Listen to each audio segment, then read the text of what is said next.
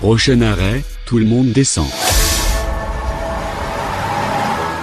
On est place de RC à Laval. On a marché un petit peu depuis euh, l'arrêt évêché sur les lignes C et E du bus lavallois. Stéphanie Lan, vous êtes responsable de Laval Patrimoine et c'est sur cette place qu'est née une, figure euh, lavalloise. Ouais, une figure euh, lavalloise qui est née en novembre 1893. C'est Alain Gerbeau, voilà, le célèbre navigateur, du moins celui qui a été le tout premier à traverser l'Atlantique en solitaire en 1923. Il a grandi ici même. Son père était un riche industriel qui avait fait fortune en, particulier dans, l'exploitation de, la chaux au moment de la, révolution agricole. On rappellera que les Gerbeaux détenaient euh, la moitié euh, du corpus des fours à chaux de, la Mayenne à cette époque. Donc une enfance plutôt rêvée, euh, faite de, longs séjours à la mer, à, Dinard en particulier, où il aura l'occasion de s'initier au, tennis. Et on le verra après la Première Guerre mondiale, où il sert comme aviateur, s'illustrer en tennis. Il participera à la finale du championnat du monde en double. Alors je dis finale, hein, il sera euh, battu, puis il se lancera ce, défi sportif d'acquérir le Firecrest, un, un cotre, un petit voilier de cabotage d'une douzaine de mètres. Et euh, chose totalement insensée, euh, au printemps 1923, il se lance à travers l'Atlantique. il mettra 101 jours à relier le détroit de Gibraltar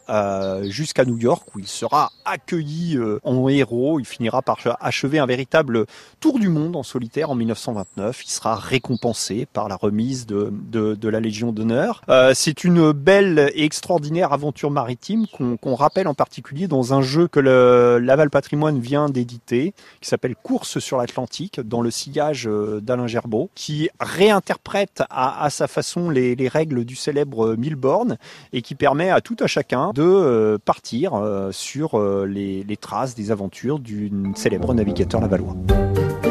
Un jeu que vous pourrez découvrir entre amis, en famille et que vous pourrez vous procurer eh bien, à l'espace Alain Gerbeau qui est situé au jardin de la Périne. Pour cela, vous pouvez euh, descendre à l'arrêt évêché sur la ligne C du bus lavallois.